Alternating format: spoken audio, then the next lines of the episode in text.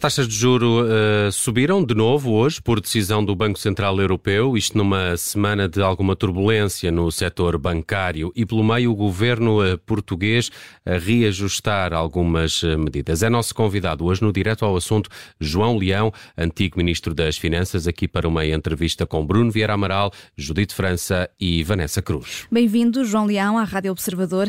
Vamos começar por essa questão dos juros. O BCE confirmou a subida de 50 pontos base na taxa de juro, é o sexto aumento já eh, desde julho do ano passado, eh, e tudo isto eh, apesar e nesta semana de ondas de choque que vão se sentindo da crise no Banco Suíço, Credit Suisse, e também da queda de bancos nos Estados Unidos. E até começando por aqui, João Leão, o banco americano, o SVB, caiu por causa precisamente da subida das taxas de juro.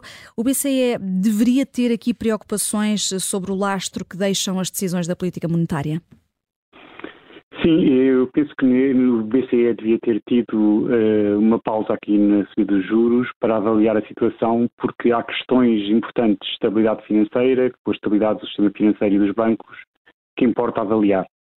E nesse sentido, houve um, como para recordar aos ouvintes, houve um aumento muito rápido das taxas de juro em, no espaço inferior a um ano, passaram das taxas de valor negativo de menos 0,5% para hoje para 3%, e este aumento muito rápido da taxa de juros está a provocar convulsões em determinadas áreas que é preciso ter algum cuidado e avaliar bem.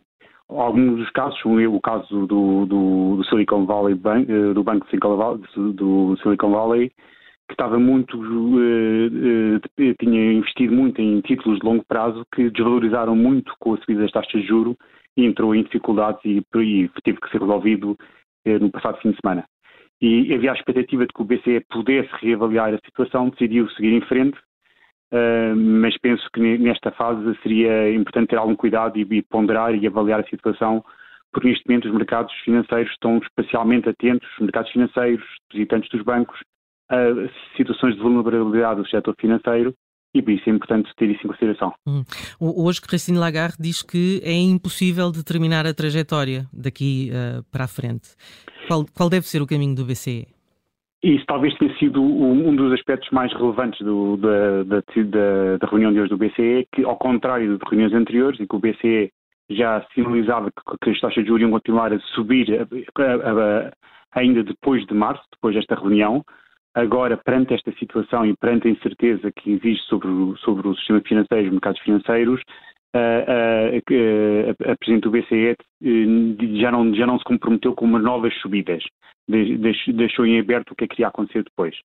Portanto, isso aí, desse, desse, ponto de vista, também é positivo, faz com que as expectativas de futuro taxas de juro uh, tendem a descer e, e, faz com que, o, o, o, no fundo, o Banco Central Europeu está aqui a ter que uh, uh, equilibrar preocupações de combate à, à inflação, por um lado, que eh, que faz subir as taxas, que faz com que o Banco Central Europeu queira subir as taxas de juros, mas por outro lado com preocupações com a estabilidade financeira uh, que faz e com, a, e, com a, e, com a, com a situação dos bancos a nível europeu uh, para ter mais cuidado nessa subida das taxas de juros. Portanto, há aqui um, um, equilíbrio que tem que ser feito e nesse sentido a grande novidade foi que já não se comprometeu com novas subidas de taxas de juros como antes se tinha feito. Hum.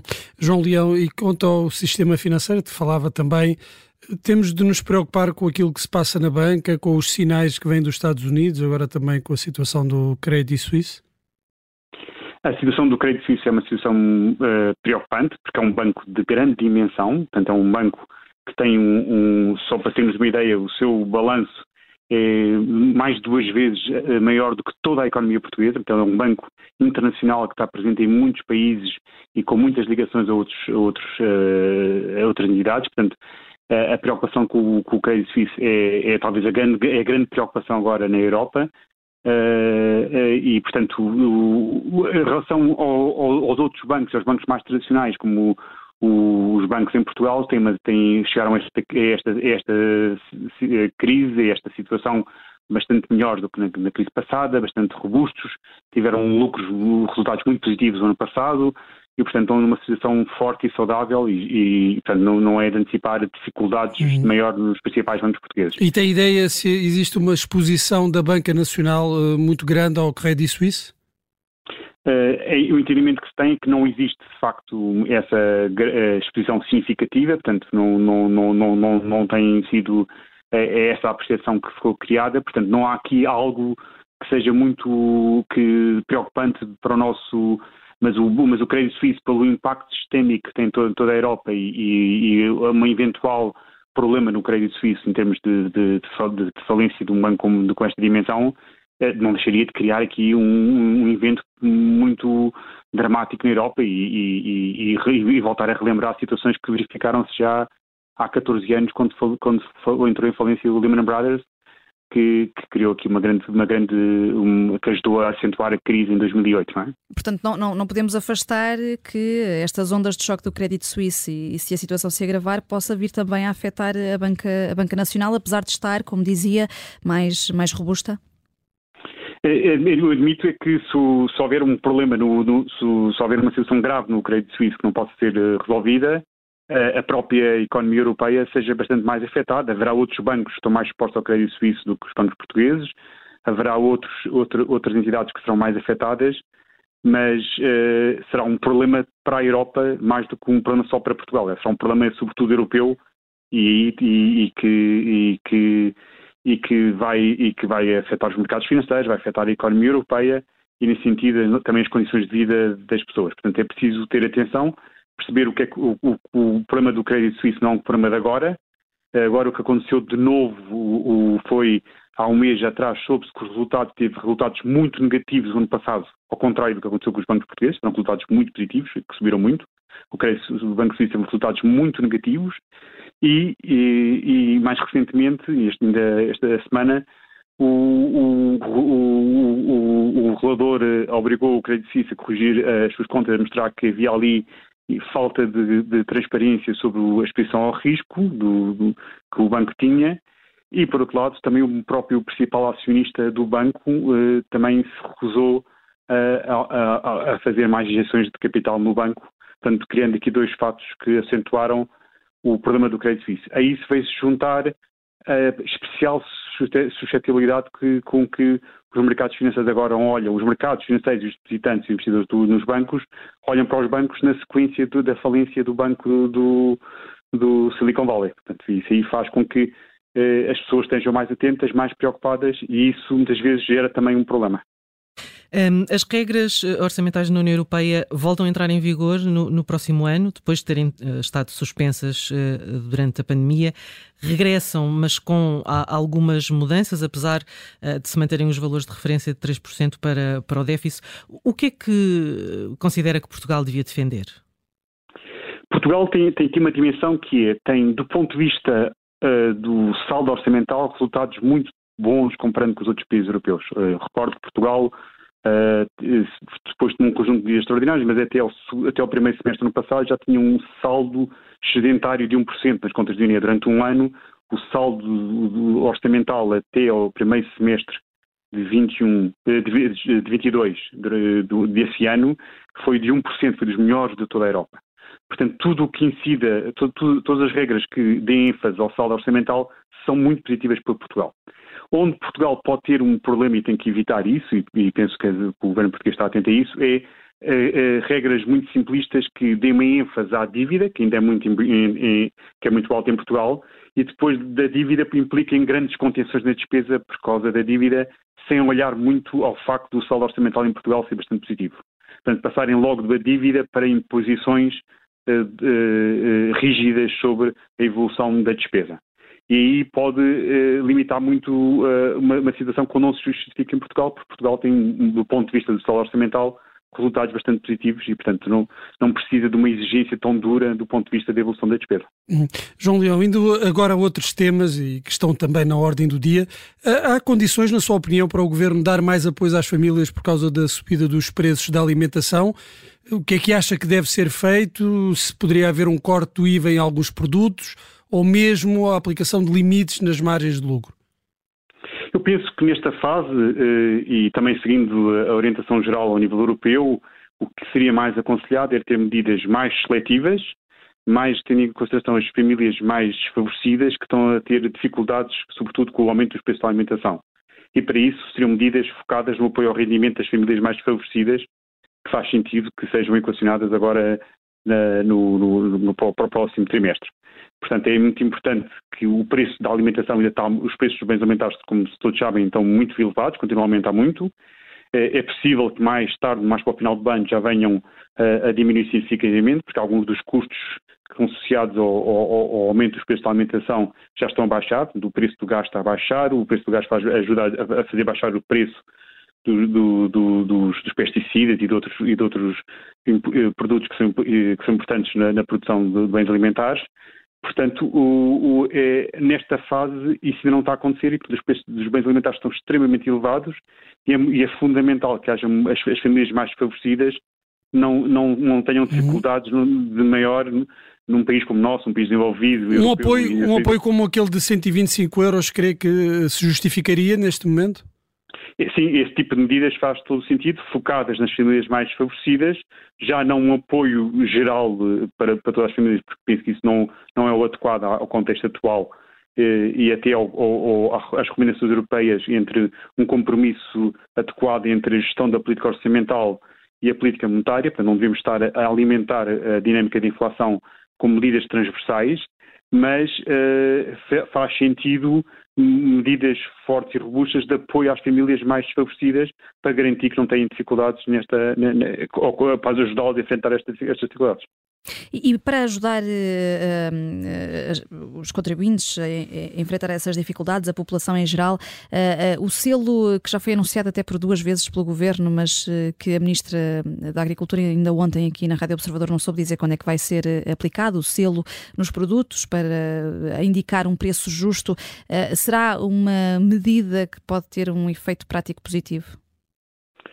Uh, não sei, é ver, não, não, não, estou muito convencido que tenha uh, grande impacto no imediato, é uma, é uma medida que não é fácil de implementar e não é óbvio como é que terá grande impacto. Uh, no imediato o que importa é de facto apoiar os mais desfavorecidos, é? com apoios mais significativos, porque os preços dos produtos alimentares não só continuam elevados, como ainda aumentaram mais face ao trimestre passado. Portanto, é, continua a fazer sentido isso. eu, eu não, não eh, penso que esta situação acabará por resolver. Eh, tem, tem, tem justificações que não são apenas em Portugal, em toda a Europa acontece um aumento do, dos preços dos produtos alimentares.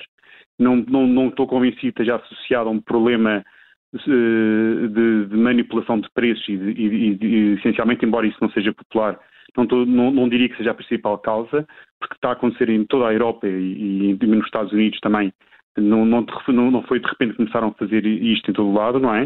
Uh, uh, portanto, o essencial, há aqui problemas muito fortes que, que tiveram, uh, que o, aumento do custo de energia, o aumento dos custos dos pesticidas e dos, dos fertilizantes aumentaram muito e, e fez, e, e associado a questões climatéricas, tiveram um impacto brutal nos preços dos produtos alimentares.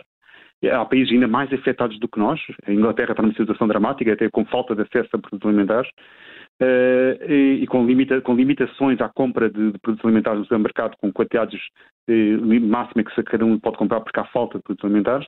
Portanto, uh, isso, isso é um problema temporário, que agora, agora as boas notícias é que os preços da energia já estão numa queda dramática nos mercados internacionais, há uma forte queda do preço do, dos combustíveis e sobretudo também do preço do gás, e isso a prazo ajudará também que os preços dos produtos alimentares uh, estabilizem e voltem a cair e, e, e, isso é que poderá ajudar no, a, a, a médio prazo. Uhum.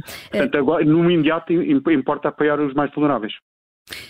E fica eh, sublinhada essa, essa sua ideia, João Leão. Eh, um, Permita-me só eh, ir aqui também ainda o outro dossiê, o da TAP. Alexandra Reis pôs em dezembro de 2021, ainda nessa altura, lugar à disposição ao ministro Pedro Nuno Santos. Em janeiro, passado poucos dias, portanto, começou a ser negociada a saída e, e pelo que percebemos, por incompatibilidade com a CEO Cristina Mier Weidner, se a CEO tivesse aceitado a renúncia logo em dezembro, provavelmente nada do que se passou a seguir e que levou de resto à admissão de Pedro Nuno Santos e até a uma crise política no governo, além de todo, todo este problema à volta da TAP, não teria uh, acontecido. Um, o senhor, enquanto ministro, na altura, não foi informado que Alexandra Reis uh, pôs o lugar à disposição? Não, não tive conhecimento, nem, não tive conhecimento nem de que ela tinha posto lugar à disposição, nem das condições da sua indemnização e de que ela teria sido recebido uma indemnização para ter saído do, do Conselho de Administração da TAP. Mas há um e-mail com conhecimento para o Secretário de Estado Miguel, Luz, Miguel Cruz, seu Secretário de Estado, de João Leão. Uh, com o e-mail sobre a imunização e sobre as condições de imunização, nós não tivemos conhecimento, nenhum conhecimento, aliás, como o relatório da IGF veio confirmar. Portanto, não, não, houve, não houve conhecimento, não, houve dado, não foi dada informação. Aliás, os principais responsáveis uh, da TAP confirmaram isso, disseram que não, informaram o Ministério das Finanças, acharam que não eram eles que tinham que informar. Os responsáveis do Ministério das Infraestruturas também confirmaram que não informaram o Ministério das Finanças e, e, esses responsáveis teriam todo, se fosse esse o caso, teriam todo o interesse em dizer que o Ministério das Finanças teria sido informado, não é? Uh, não fizeram, uh, mostra bem que, e de forma clara, que o Ministério das Finanças na altura não foi informado uh, e, portanto, a TAP deveria ter informado o Ministério das Finanças, devia ter dito, informado, pedido ao, ao, Ministério das Finanças para autorizar a, a tal substituição e, tal, e, e, isso deveria ter ido a uma Assembleia Geral em que o Ministério das Finanças participa, porque é o representante, o Ministério das Finanças indica é, que está representado na Assembleia Geral da TAP e por aí teria tomado conhecimento e teria decidido sobre este assunto. Não é? Eh, deixe-me só uh, fazer aqui uma, uma, uma, um pequeno esclarecimento. Miguel Cruz uh, teve conhecimento ou, ou, ou, não teve conhecimento desse e-mail? Não percebi. De, sobre a indemnização, sobre informações sobre a indemnização, não teve, portanto, quando sei, não teve nenhum conhecimento e isso foi confirmado pela, uhum. pelo, quer pela TAP, que disse que não informou o Ministério das Finanças, quer os responsáveis do Ministério das Infraestruturas também disseram que não informaram. Mas não nos referimos à, imunização, mas sim a pôr o lugar à disposição. Alexandra Reis ter posto o lugar à disposição a Pedro Nuno Santos.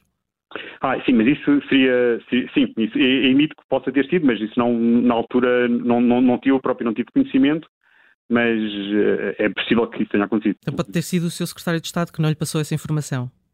Mas, mas repare, eh, isso aí que ela tinha posto lugar à disposição, mas ele depois nunca soube, nunca soube que depois se propôs pagar uma, uma indenização à, à, à, Alexandra, à, Alexandra Reis. Portanto, ele nunca. Eh, isso só seria de alguma forma relevante se ele depois se tivesse decidido pagar uma indenização depois disso, mas não foi o caso, não é?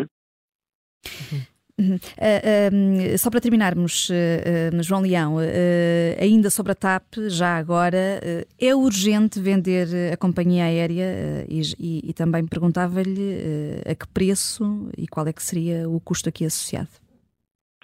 Há aqui uma dimensão muito importante que é a, a TAP vive num setor altamente competitivo, em que há grandes empresas europeias muito relevantes e que e que é importante para a TAP estar inserida num grande grupo europeu. Ao mesmo tempo, é importante para a TAP e para Portugal eh, conseguir manter a importância do hub de Lisboa. Lisboa e o hub em Lisboa dá uma grande eh, centralidade a Lisboa e ao país, nas suas ligações ao Brasil, à África e, sobretudo, aos Estados Unidos. Torna, torna Portugal e Lisboa uma cidades muito mais atrativas para investir, para viajar. Isso é muito importante. Portanto, há uma forma, é importante fazer isso com. com é, um, é um exercício difícil, privatizar a TAP para, dar, para, garantir a sua rentabilidade e, a sua, e, e só, só assim é que ela se pode manter uh, no futuro, porque o, as regras europeias proíbem futuros apoios à TAP, exceto em condições excepcionais devidamente justificadas, mas hum, não sendo assim, estão proibidas. Portanto, se a TAP, para sobreviver, tem que ser rentável e, e eficiente. Portanto, isso, isso aconselha que seja integrado, seja parcialmente privatizado e integrada no grupo europeu. Interessa manter o interesse estratégico português e do Estado português na TAP para garantir que o hub português eh, em Lisboa se mantém, porque é muito importante para as condições de atratividade da economia portuguesa. Portanto, a, a enorme atratividade que a economia portuguesa tem agora, por exemplo, para turistas que vêm dos Estados Unidos. Os Estados Unidos já se tornaram o terceiro ou quarto maior mercado de origem de turistas. Isso só é possível porque a TAP faz ligações diretas a várias cidades americanas. Portanto, se, se o hub de, do Lisboa uh, desaparece, uh, então Portugal perde boa parte da sua atratividade e da sua capacidade de atrair uh, turistas, de, de, atrair negócios, de atrair pessoas de, de, diferentes partes do mundo. E, e qual seria o melhor grupo europeu? A Lufthansa? Portanto, o, o, onde aconselha é evitar, para evitar, para proteger o hub de Lisboa, convém evitar o grupo que seja assimilado pela, pela, pela Iberia e British Airways, pelo grupo de, de, destas duas companhias, porque se, aí haveria o risco do, do hub de Lisboa desaparecer e ser dos voos deslocalizados para Madrid. Portanto, interessa, o ideal seria um grupo tipo Lufthansa ou Air France, que havia o menor risco de, de colocar em causa o hub de Lisboa. Muito obrigada, João Leão, por ter vindo ao direto ao assunto. João Leão, antigo Ministro das Finanças, estivemos aqui a olhar para o dossiê da TAP, mas também eh, para eh, esta decisão do BCE de aumentar outra vez os juros e das ondas eh, de choque da crise dos últimos dias na banca europeia e norte-americana.